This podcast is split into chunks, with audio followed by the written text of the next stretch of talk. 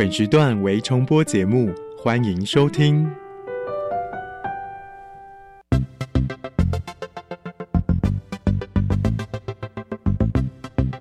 新科技大未来，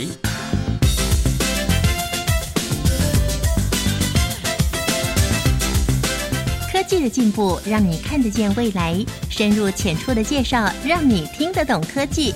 欢迎收听由谢若楠制作、吴宜佳主持的《新科技大未来》。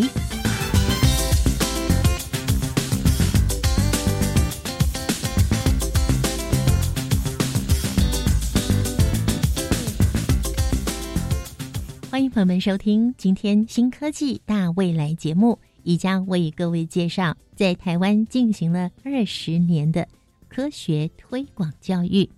您同意科学教育是趋吉避凶、提升人类文明的一种重要的学习吗？才刚刚经历了台风，为我们带来充沛的雨量，所幸呢灾害并不太严重。但是呢，为了要防范每一次台风来袭所造成的灾损，台湾所有的大气科学的研究学者，甚至中央部门都非常努力的在进行研究。目前，我们台湾的科学家将每年台风或者是大雨之后，这些雨水它所流过的这些河道，进行了准确的三 D 建模，为的就是要了解每一个区域的不同结构。以及可以瞬间排水的能力，然后再结合雨量的预报资料，就可以精准的预测这些区域它会导致灾害的几率，所以可以先做好防范的工作。而这些创新的研究题材跟方法，不但让我们台湾在大气科学这个部分的基础研究具有独步全球的实力，也实际的强化了。居住在台湾岛上所有民众的生命财产的安全，而这一切呢，我们希望能够将科学教育更落实向下扎根。今天要为各位介绍的是季家基金会在台湾执行了二十年，进入二十一届的奇想设计大赛。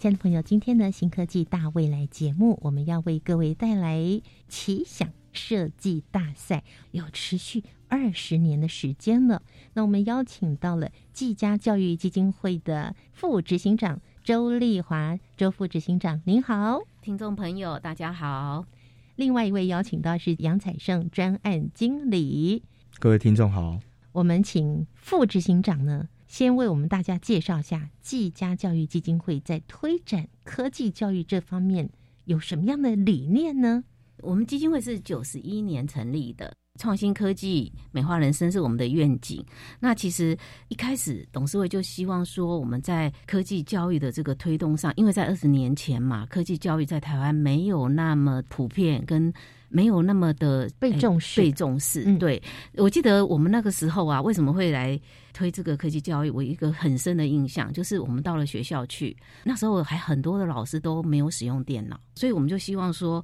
应该要让这个科技教育一定要多去做一个推动。所以我们那时候有个理想，就是希望说，让科技美化人生。因为我们那时候在学校跟老师的互动，发现很多的老师他在电脑的使用上都有一些问题，譬如说。可能因为插头没插好。然后他就以为他电脑坏掉了，嗯，因为他对电脑都没有基本认识，陌生，对，不认识，也不知道这个电脑的盒子里是怎么样，就是荧幕这样。然后有时候可能按键或是有一些可能没有那么顺，然后他就以为电脑就坏掉了。大家对电脑那时候非常的不认识，所以就让我们觉得说啊，要科技美化人生，第一步一定要让大家对电脑有认识。所以我们在就决定了，我们就推出一个电脑的秘密，那我们把电脑整个拟人化，譬如说 CPU 像。人的大脑，然后 monitor 像人的眼睛，电脑里面最主要的主机板，哦，就像人的神经系统，它串联了我们所有键盘、键盘这个感觉器官，像我们的感觉手脚这样子感觉器官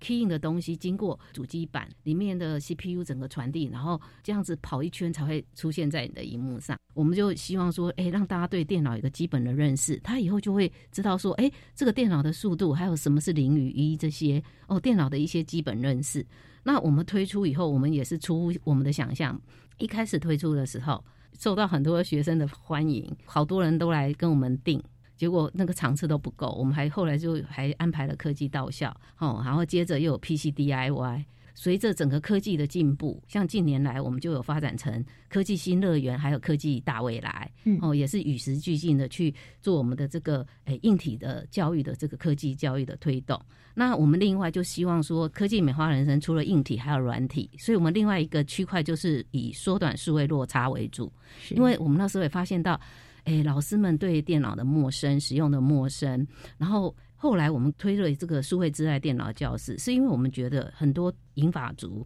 妇女朋友，他们其实啊，如果能够用电脑，哦，其实对他们的生活有很多的帮助。如果他们能上上网。哦，对子女的教育，小学的一些教育，或是对自己的生活都有很多。像我记得我们做那个电脑班的时候，那时候有一位林建儿，他是在专门在设计灯会的灯笼。嗯，然后他说他以前呢都要跑很多图书馆买很多的书，他还上了电脑班，哇，一根手指头，对，上上网他就收集好多好多的资料了。对，所以这个我们另外在软体就是有发展的这个缩短数位落差的这个数位之爱电脑班，那也随着这个时间。很多的银发朋友跟我们反映，就是说他们的手机。不太会用，然后常常来上电脑课都问手机的问题，嗯，所以我们后来就在开发了这个乐龄学院，然后也有很多的课程。那我们今天的彩胜布鲁斯就是有负责我们的这个乐龄学院，我们可以请他来跟大家谈一谈。好啊，来彩胜，你本身学的是跟这个电脑有关吗？嗯，其实不是我本身数位科技吗？呃，工业设计啊，而是工业设计，对对对。但是年轻人没有一个不懂电脑的，没错，对对对，就是懂电脑嘛。然后说年轻人就是懂电脑。懂手机，对吧？就是会会用这些工具。那其实当初我来这边去做这个接手数位之爱，这边是因为那时候刚好疫情的期间。然后其实数位时代以前的课程，其实大多数长辈来上课的时候，长辈是喜欢你的手机接大荧幕，嗯，然后他看着你，因为他可以直接看嘛。你按哪里，你跟他说，哎，你按这边哦，你按那边哦，然后可以变成什么样子，他会觉得说，哦。我的画面跟你一样，他很安心。可是变现在是疫情嘛，那疫情期间就没有办法出来上课，那等于说所有的课程都要变成是线上线上教学。对对对，那时候我就想说，有什么样的方式是可以在他们线上的时候，可是也同时能够实际在做学习这样子。嗯，所以那时候我就想说啊，那如果我把每一个步骤结页、结页、结页，就是我每个画面手机的每个画面，我结页、结页、结页，然后要点哪里，我全部都把它。变成 PPT 这样圈出来，然后上课的时候我就是哎边播，然后边跟他们讲解一个一个步骤，然后他们就是电脑看，然后手机就拿着直接跟着操作，然后我发现哎其实他们这样子的学习速度也是非常快，而且还会比之前还要来得快，因为之前你手机接上去看大荧幕的时候，你虽然跟他讲是哪一边，但是手机嘛，你点上去他看不到你手指点哪里，对对，所以其实变成。我们把这个课程变导入变成数位化后，就是反而是可以让长辈们的学习速度是更提升的。对对对，是。所以你们的理念创新科技美化人生，不仅仅是针对正在成长中的青少年，对，也针对银发族的这些朋友们。像我们也还蛮多有电脑课或手机课，都有一些司机啦、保全啦，嗯，他们就是比较没有接触的这个机会，也都也会来参参与我们的课。哦是，而且你们的课程都是免费的，对，是，对不对？只要跟我们申请，我们就会去社区提供服务。哇，真的好发心哦！那基金会有一个奇想设计大赛，其实我知道每一年都有非常棒的丰硕成果，而今年也迈入二十年。我觉得一件事情可以持续做二十年，真的是很不容易哦。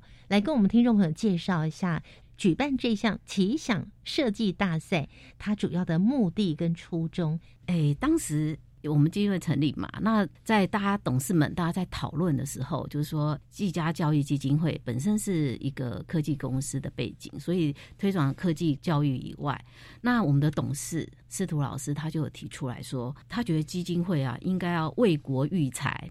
我们应该要培养这些年轻人，然后让他们能够成为国家需要未来的人才。那那时候其实我们有想过，是不是要做一些像什么防毒软体啦，或是治安比赛啦，嗯哦，可是像那个部分就会跟我们原来的科技是比较类似的。可是那时候刚好发生了一个事情，在九十一年的时候，因为苹果本来在九一年那时候这家公司已经快要不行了，嗯，可是他因为那时候推出了这个 iPad，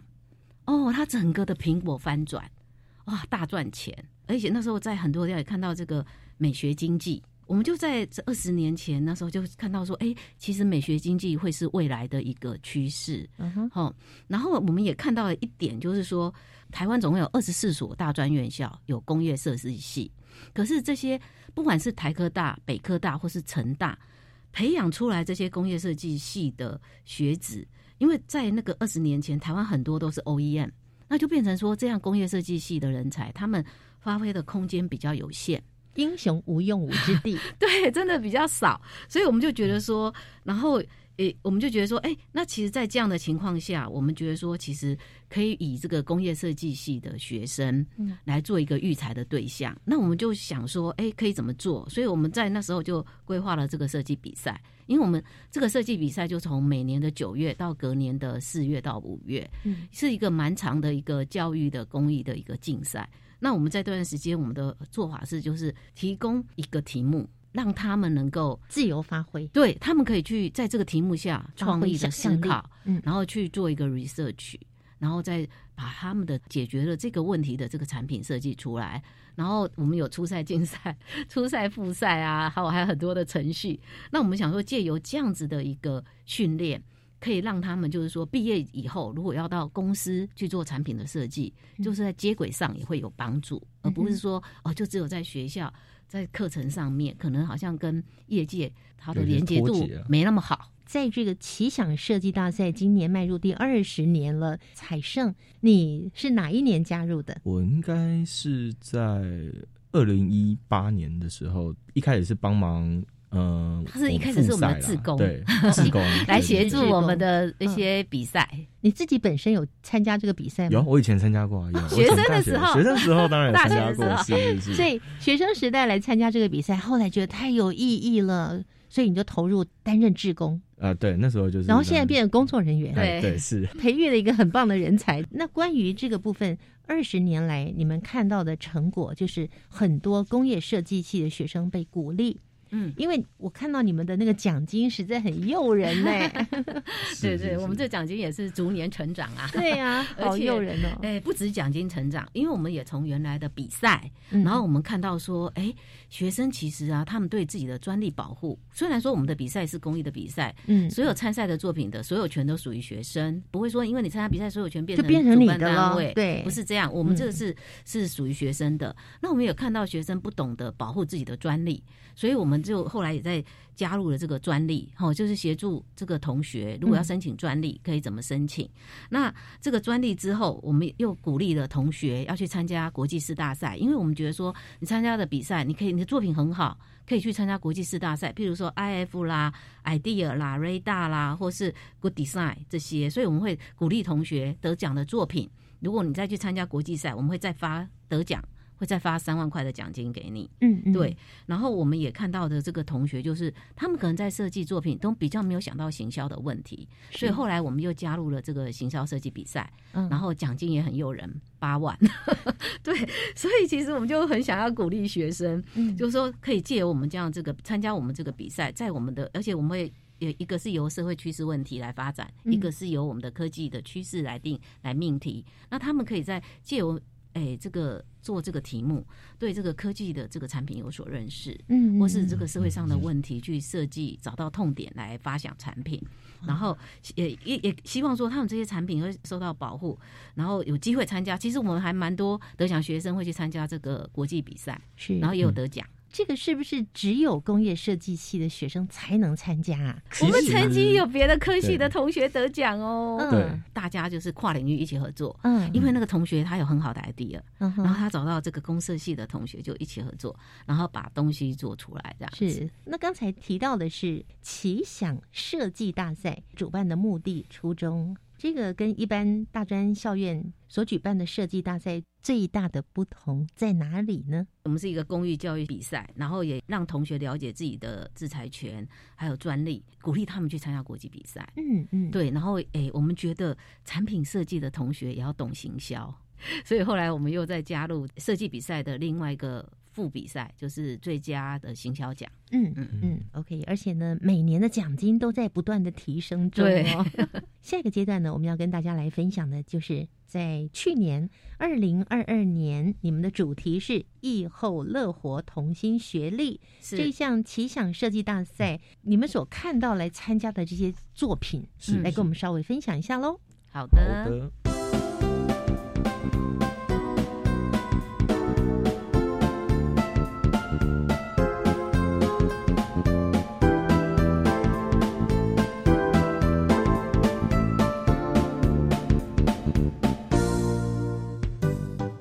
朋友，你现在正在收听的是教育广播电台新科技大未来节目。我们今天呢，为各位介绍的是技嘉教育基金会他们所举办的奇想设计大赛。我们今天邀请到的是技嘉教育基金会的两位好朋友，一位是副执行长周丽华，周副执行长；另外一位是专案经理杨彩胜。那我们接下来呢，是哪一位要帮我们介绍？在二零二二年的主题定为“疫后乐活同心协力”的这个奇想大赛呢，疫就是染疫疫情的疫。哎，其实那时候会以“疫后乐活”这个题目来定哈，然后让同学发挥去做设计，是因为我们想说，因为疫情已经影响了很久了，可是我们看到了一个机会点，就是同学啊，从二零二零年受这个疫情的影响，在这样的疫后的生活里面，他们是有很多的体验，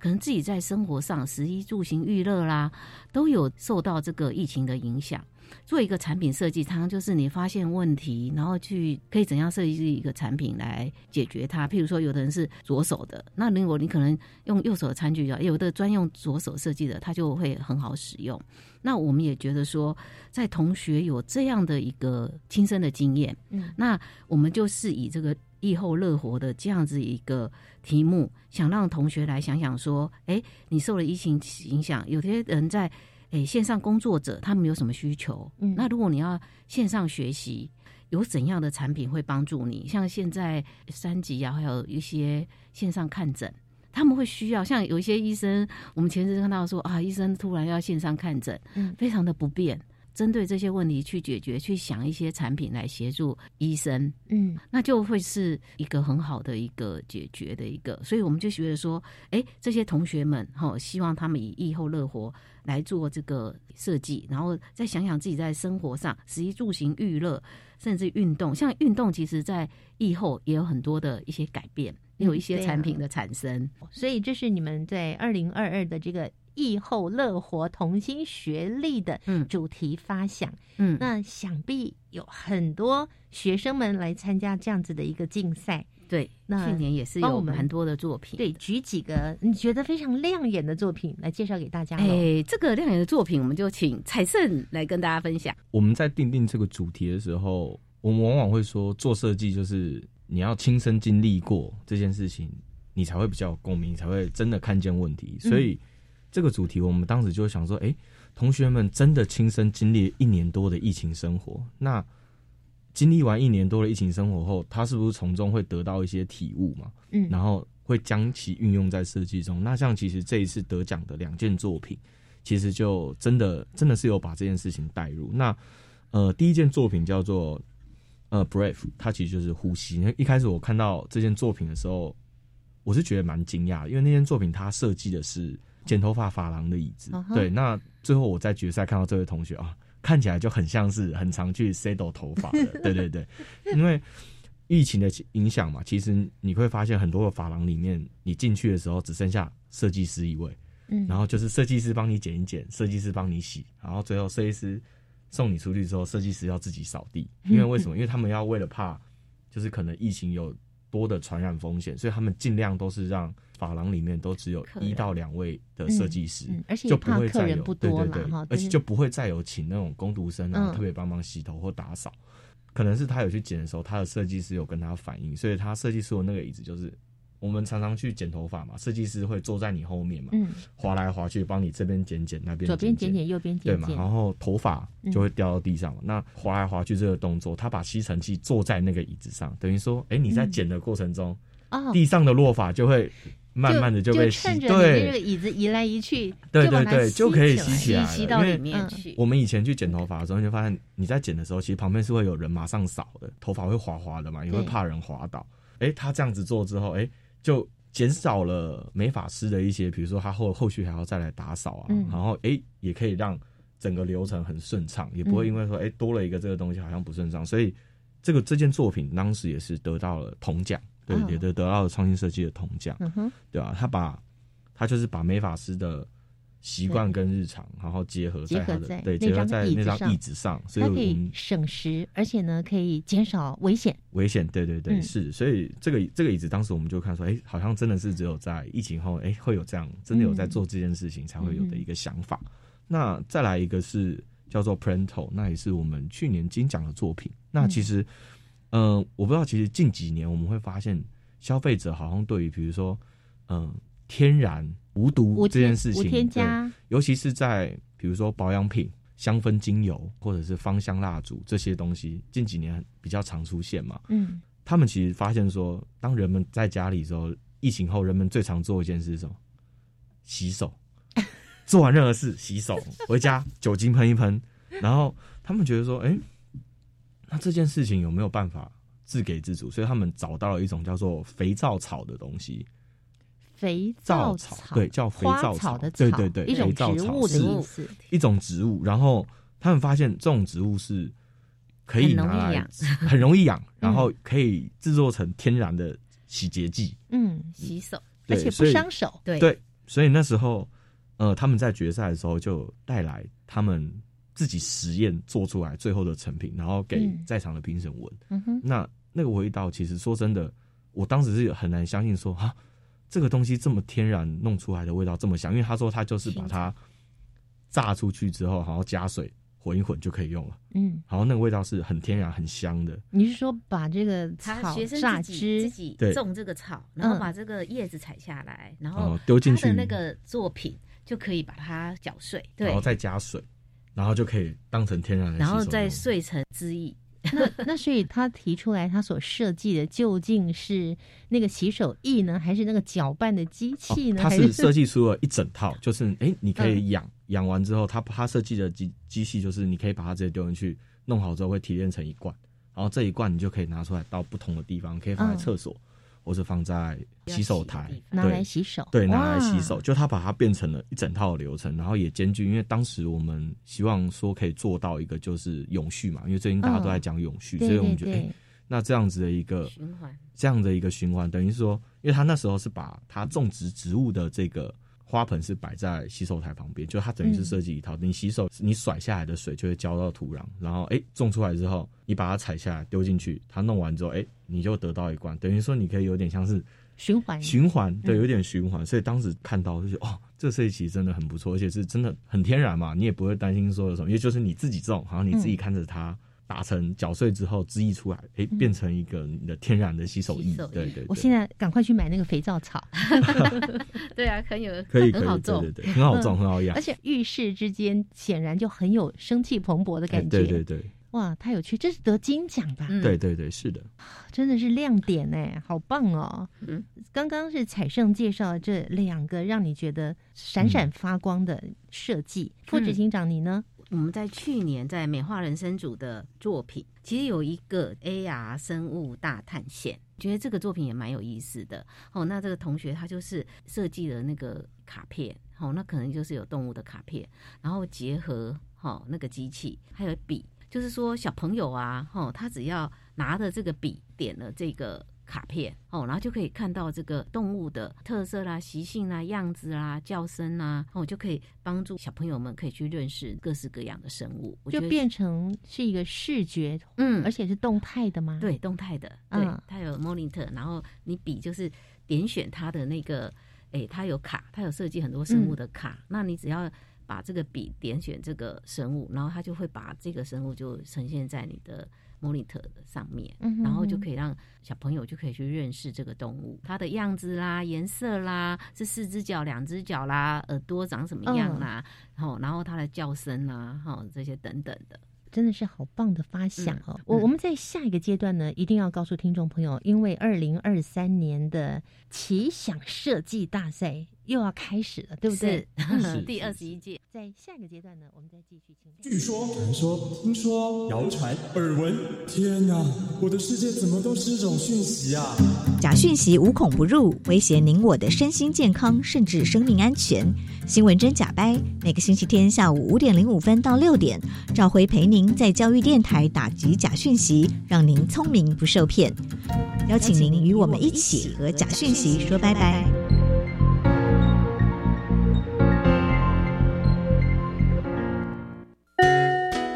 未来我做主，微电影竞赛又来了吗？嗯，即日起到六月七号下午三点，只要是中华民国籍的在学生，以防治毒品。防治霸凌为主题，拍摄一支七分钟以内的短片就能参赛哦！哇，总奖金一百四十六万元，还在等什么呢？赶快上我的未来我做主网站或脸书查询。以上广告由教育部提供。各位亲爱的朋友，大家好，我是福州伯啊！今仔日要真认真来讲一件足重要的代志，哇重要，真重要！我跟你讲。现在开始，只要你若满二十三岁，咱大家拢有可能做到国民法官。一百小明你用伊的经验，跟着伊的智慧，跟法官讨论交流，做回审判。邀请你今晚来做国民法官，和咱的司法继续向前行，做回来哦。以上广告由司法院提供。加外加外，阿玛波拉，扎根格玛西卡斯达斯，迪加古拉布古列列，大家好。我是来自台东的胡代明，这里是教育电台。那罗哇那咿呀那呀哦哎呀，那是你呀鲁玛的呀恩哦，朋友们就爱教育电台。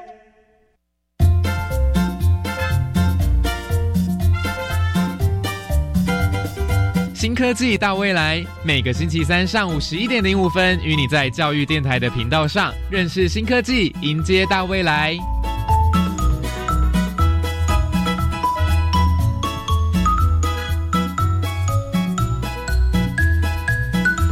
朋友们正在收听的是教育广播电台《新科技大未来》节目。今天呢，为所有的朋友来介绍技嘉教育基金会所举办的已经迈入第二十年的奇想设计大赛。每一年都有不同的主题哟。去年的主题是“疫后乐活，同心学力”。那今年的主题又是什么呢？我们两位特别来宾呢，是来自技嘉教育基金会，一位是副执行长周丽华，周副执行长；另外一位呢是专案经理杨彩胜。好，我们接下来呢，来跟听众朋友介绍二零二三年的奇想设计大赛主题是什么呢？二零二三将从九月十六号比赛开始报名。那我们今年的创新科技组的主题是原力觉醒，那美化人生组的主题是伴伴爱。我们现在请彩胜来跟大家介绍一下原力觉醒、元宇宙有关系的这个题目。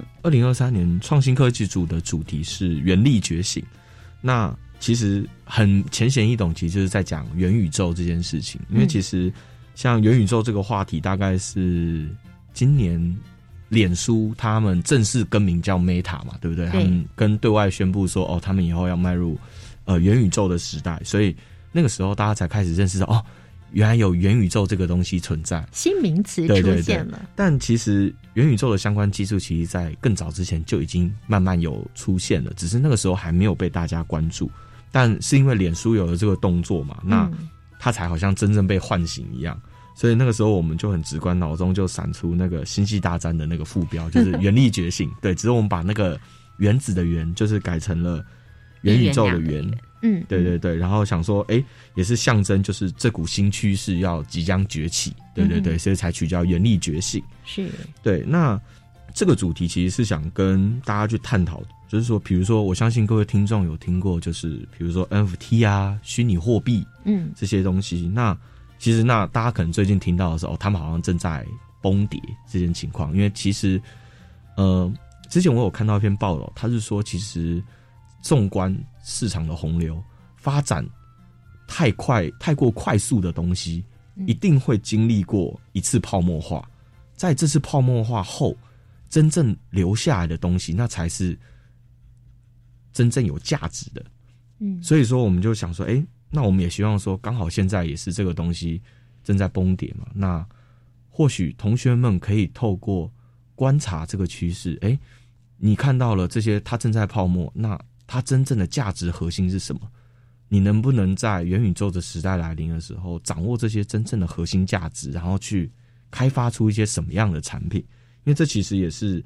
呃，一位优秀设计师需要有的敏锐度。嗯，对，就是你要能够在跟得上时代，在趋势中找到一些问题，然后找到一些哎跟别人不一样的独到见解。这也是我们这次设计这个主题的原因。所以刚刚你提到那个 NFT，嘿，是我们在上节目录音之前呢。你们就邀请我来打开我的手机，我立刻玩了一个小游戏来体验了一下，我就得到了一个很漂亮的图。哎，那这个是呃你们正在进行的一个活动项目之一吗？呃，是因为其实我们每年参加奇想设计大赛，我们都会给来参加我们说明会的同学一个参加礼。那参加礼往往会扣着说我们的主题，嗯，那。去年的主题疫后乐活嘛，所以我们送的是防疫笔。嘿，刚刚有送给您的防疫笔，我也有拿到哦。嗯，那今年的主题是元宇宙嘛，那我们就想说，那我们一定要让同学们体验这件事情，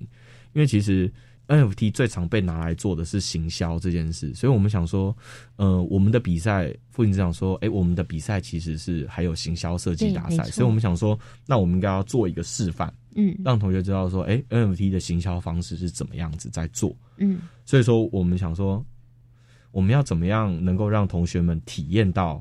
拥有 NFT 这件事情？那我们不可能让同学们真的去开一个电子钱包，因为毕竟不是每个学生都有钱可以买得起虚拟货币嘛。对。所以我们就自己架设了一个网站，然后我们绘制了大概两千组的 NFT 图，就是像您刚刚只要扫了 QR code 登记基本资料，对，登记基本资料，嘿，然后你就可以得到一张图，得到一张图。那这张图呢，就是你专属拥有的。那最后我们会做一个摸彩，那摸彩的奖品就是有，比如说像笔电啊，嗯，或者是滑鼠或者耳机，就是跟我们几家科技公司比较相关的产品这样子，好会做摸彩。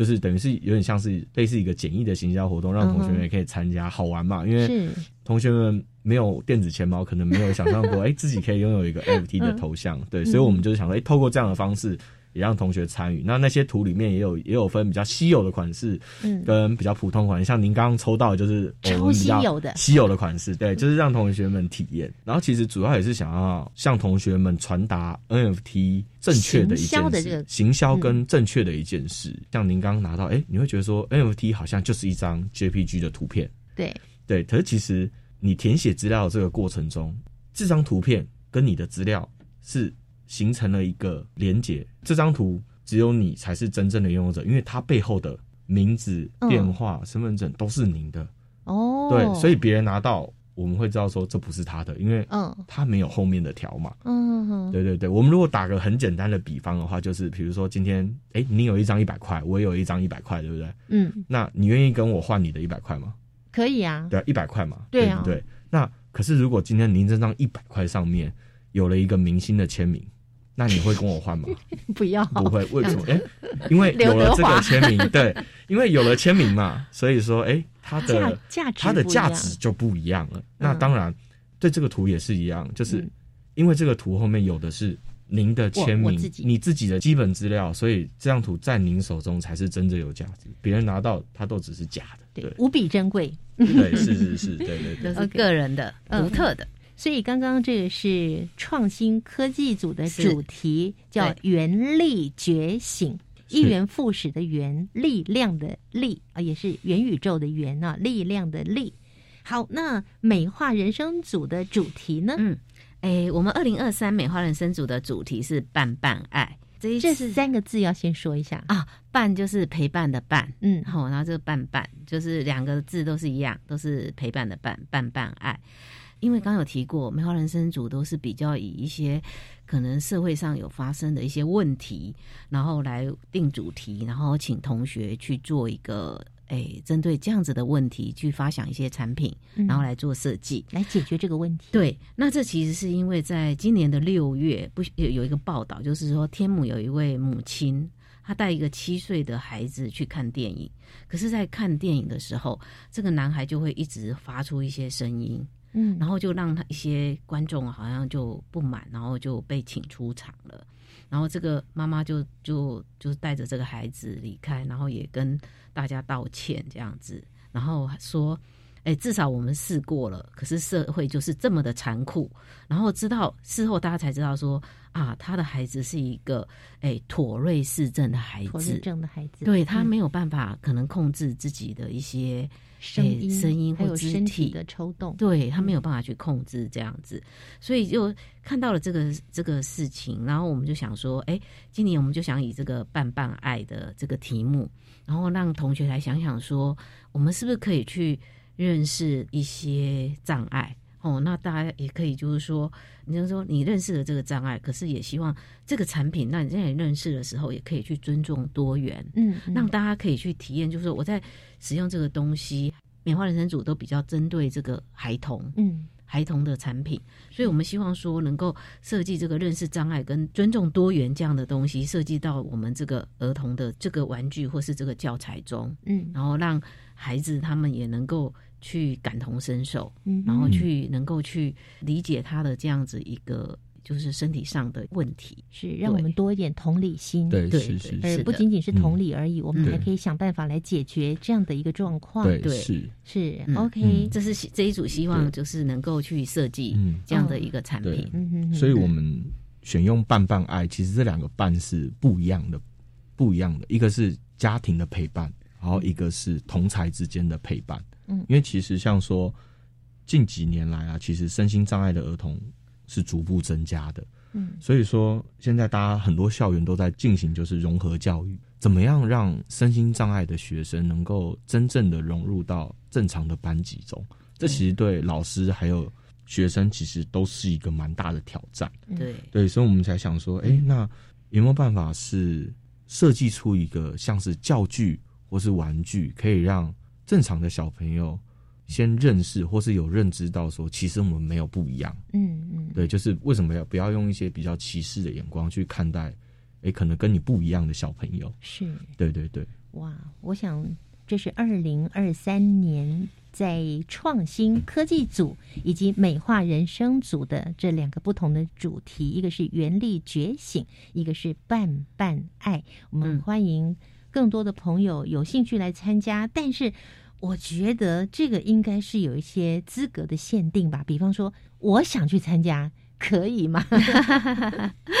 那可能就有抱歉了，因为我们这个比赛啊，针对的都是大专院校的学生哦。对，所以就是要学生，所以我们三个都没有资格。对，社会人士，社会人士，对，因为我们觉得，哎，社会人士参加可能会对学生是不公平。嗯，因为可能有一些是社会上的设计师啊，是，所以我们要鼓励学生。对我们这是一个就是针对，像有的比竞赛，它是可能社会组学生都可以同意混合参加，混合的。那我们这个竞赛，我们比较。要针对就是希望是学生，嗯，保障学生的名额就对了，是是，只要是大专校院的学生，对，都可以参加，研究所也可以，对。啊，研究所也可以，大专校院到研究所层级的学生们都可以来参加，不管科系，对不对？对，就不管科系不管科系，然后你也可以跨跨校跨组一起合作，可以，对不对？可以跨组参加，对，他加邀请好朋友一起来参加都可以，不同学校也可以，嗯哼，跨组跨校嘛，哈，跨系。现在我们听众朋友可以直接进到技家教育基金会的网站，上面就有二零二三年你们的奇想设计大赛的比赛办法喽。我们从九月十六号开始，对，所以九六月有九月十六号之后进入我们技家教育基金会的。网站就会看到二零二三的奇想设计大赛。嗯嗯嗯，那就是再过两天 就可以进来的。好，我们把这个讯息告诉大家。技家教育基金会他们不仅仅是针对不同的年龄层来提供给，比方说让我们的生活可以结合这个最新的网络科技，同时呢，也能够把这个网络科技这个三 C 产品、三 C 的运用带给银发族。那这个部分呢，我们留到待会儿小单元观点大突破，再带给大家轻盈共创计划。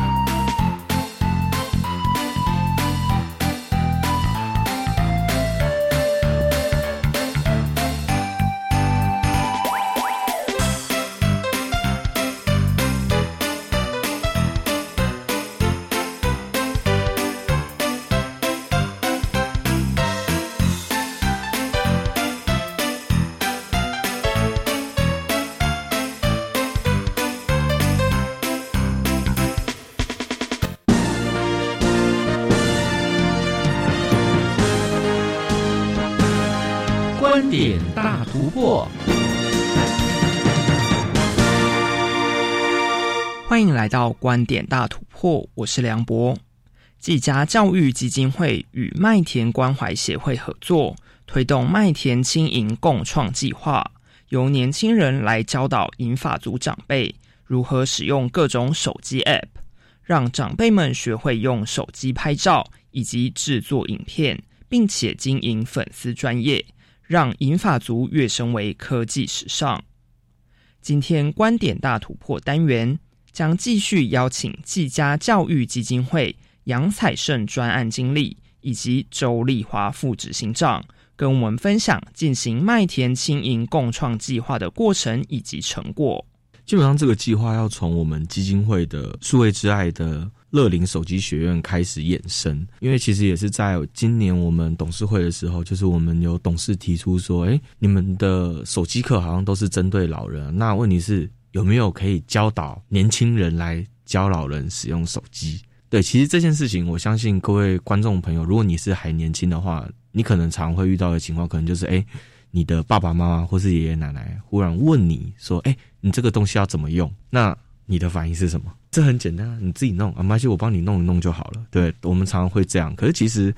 长辈们其实他们想要的是学习，他们很想要学习一些新的东西。这个课程当时是麦田关怀协会来找我们，因为他们刚好说，哎，他们有年轻人想要尝试，所以我说，哎，那好啊，我们可以来试试看这个计划，我们可以尝试执行看看。那最后我就在想说，那到底要让这些银发族跟年轻人来共同做什么事情会比较好？然后后来我想一想，想说，嗯，不如让他们来共同经营一个粉丝专业，可以一方面也是，哎，他们可以把他们上课的东西，哎，po 上去啊，哎，像是像年轻人可能每天会在 Instagram 上面 po 一些自己的生活动态，那哎，他们也可以这样做，所以我想说，哎，好，那我们就来试试看，能不能让他们共同经营一个粉丝专业，那经营出来的效果会是什么样子？实际的课程内容涵盖了拍照技巧。以及照片编辑与影音剪辑，甚至还有回家作业，让长辈们做中学，学中做。这个课程就是一开始从我们从赖好友，从他们一开始第一次见面的时候，就是哎，互相怎么样加赖的好友，怎么样使用形式力，因为你要规划嘛，要有形式力，然后再来就是拍照的技巧。哦，长辈们其实对于学习拍照技巧这件事是非常有感的。因为他们说哦，原来要拍照要这样拍才好看，他们以前那样拍都没有很好看。对，然后再来就是到呃建立群组后嘛，然后会用 Instagram，它是一个相片的拼图软体，然后最后到用 K Cup 是一个剪辑的软体，就是会让他们诶。除了学会相片编辑，然后还会学会影音的剪辑。所以说，他们每学习完一个新的 app 之后，我们都会让他搭配一个回家作业，说：“哎，你可以回去创作看看。”然后他的创作就会被放到粉丝专业上。他们还要跟他们那一组的年轻人，因为我们总共是五个组别，然后每一组都会安排一个年轻人这样子。那他就要跟他讨论说：“哎，那我们这样子可以吗？”年轻人就是他们的小组长，都会说好，我们就这样做，这样。然后，所以他们每个礼拜都会固定产出一些不同的内容。有趣的是，课程设计并不是单向的教导长辈使用手机，反而还安排了让长辈们教导年轻人烹饪做料理，借由角色对调，让参与的年轻人发现，面对自己不擅长的事物。都会有手足无措的情况。我们昨天的课程是让长辈们教年轻人煮一道他的拿手菜，然后，呃，长辈们一个长辈教，其他长辈要拍照录影，因为他们最后要把这个过程就是记录下来后，成为下个礼拜的粉砖内容。所以，一方面其实故意设计这个环节，想说，哎，为什么要在这种。明明是做数位博主，哎，怎么会安排一个主菜？对，那其实呃，我这样的安排是有用意的。其实，在学习手机这一块，我相信年轻人学习 App 是很快的嘛。你跟他讲一次，他其实八九不离十就能玩得很好。可是长辈们不一样啊，长辈们对他们来说，这东西是新的，他对于新东西都会有些陌生，会不知道怎么按。那煮菜这件事也是一样，其实大多数的年轻人现在不太煮菜，因为我们都是外食居多嘛。那故意。交换一下，你就会发现哇，年轻人在厨房里面是手足无措。我现在不知道做什么。好，长辈说：“哎，你要那个，你要那个，你要那个，你现在要那个。”哎，让他们的身份互换一下，就是换成说：“哎，原来不论你到什么年纪，其实当你第一次面对你不擅长的事时候，不擅长的事情，你其实都会手足无措的，你都会不知道下一步要怎么做，你都还是需要别人来教导。”杨彩胜经理表示，长辈们学习使用手机后，会觉得自己更年轻了。而年轻人则可以从长辈身上获得他们的人生经验。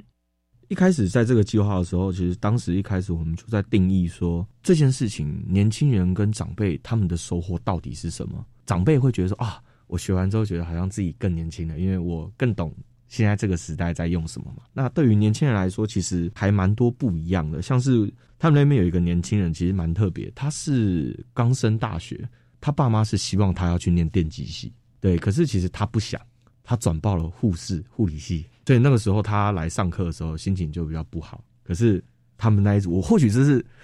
命运的安排嘛？他们那一组有一个是做了三十七年护士退休的阿妈。对，然后那个阿妈就跟他说：“我跟你说，男生当护士前途多好多好，有很多事情都是只有男护士可以接触，当护士真的很不错。”这样子，然后他就听完说：“哈，原来当男护士这么好。”他就下定决心，他要当男护士。然后，可是他还不知道怎么跟他爸妈开口这件事情，因为刚好他的组别还有一个是幼稚园园长，就幼稚园园长其实对于这种家庭问题啊，怎么跟家长沟通是比较有经验的。那他就跟他说：“啊，你要怎么样跟你爸妈讲？”跟他讲完之后，哦，他回去跟他爸妈讲，隔周来，哦，开心，他爸妈同意，他爸妈说好，就这样吧，就这样去念这样。然后这些年轻人可以从长辈的获得什么，就是获得这些长辈的人生经验，你可以从他人生经验中找到自己可以借鉴或者是学习的地方。然后长辈们也可以从其中找到，觉得哎，好像自己也年轻了，有没有？杨彩胜经理也提到，参与麦田轻盈共创计划的长辈与年轻人。需要保持着好奇心与耐心。你要保有一个好奇心，保有好奇心这件事，我觉得是非常重要。因为你有好奇心，你在学习的时候，你才会有动力嘛，你才会觉得说啊，我学会了。所以他们每次学会，他们都跟我说，他们现在是时尚老人，他们会用手机，跟年轻人一样。那如果是年轻人的话，我觉得。你需要有耐心这件事情，因为其实长辈他们在学习这些东西的时候，往往可能你教完一次哦，他当下做完了，可是他还要再马上反复做大概两次到三次，他才会真的把这个东西有点记起来。对，所以是还蛮需要耐心的。在课程中，季家教育基金会除了规划内容，也负责提供讲师与教材。基本上就是我们会协助他规划内容，就是每一次课程的内容该怎么样去做，诶，可以让他们产生的火花会更好。然后再来就是我们这边就是会出讲师，就是讲师会去教授不同 A P P 的课程嘛。然后再来就是制作教材，你要教课，你要总要有教材设计，教材设计，你要有影片，你要有一些相对应的东西，才可以让他们看完之后，哦，原来要这样做。对于未来是否持续举办类似活动，杨彩胜经理表示需要进一步讨论。周丽华副执行长则提到，后续可以思考是否能促成线上互动的机会。未来会不会再执行的话，这方面我们可能内部会再讨论完，然后看觉得说，哎，他是不是可以纳入成我们一个正式的课程，然后我们可以正式来把它编列成我们一个长期的计划。可能我们内部还会再讨论。孩子们他们现在面临开学要回去，哦，那可能就比较有的还到南部去念书，不在台北，所以我们可能就是要在利用暑假的时间，那会希望说，哎，那个借由他们这次的认识，然后看，哎，之后他们回到各校，那在我们。会再想一下，哎，促成一些活动，看是不是可以增加他们的一个线上的互动的机会。透过手机 App 使用课程，让长辈了解年轻人的世界，也与晚辈分享宝贵的人生经验，老少互相学习，发挥各自的价值，展现麦田经营共创经营成果，值得各界效法学习。以上是今天的观点大突破。我是梁博，下回我们空中再见。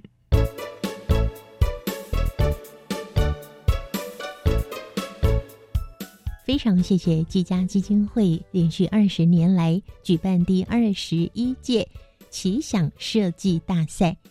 很多参赛的同学，他们的作品送到国际去竞赛，都有得到非常不错的成绩哦。那在两天之后，季家基金会在他们的官网上面呢，就会公告二零二三年奇想设计大赛的比赛办法，还有奖励的规则。这项是针对大专校院以及硕博士生所举办的活动。那接下来一项要介绍的，这是由国家科学及技术委员会所主办的二零二二 Open Call。科普创意松科普创意提案征件竞赛，这项比赛除了大专校院以及硕博士生在学的学生可以参加竞赛之外呢，非学校形态的实验教育学生也都可以报名哦。分成了大专组以及高中组来进行评比，